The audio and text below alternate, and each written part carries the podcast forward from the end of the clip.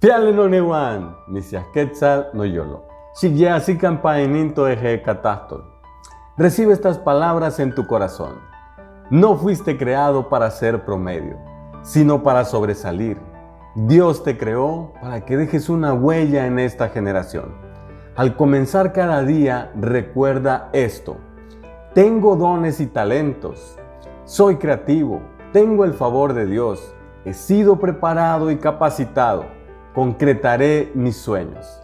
Di estas palabras en voz alta y con fe y verás que no pasará mucho antes que empieces a ver que se hacen realidad. Te invito a que honres cada día con agradecimiento, con amor y que vivas una vida con propósito.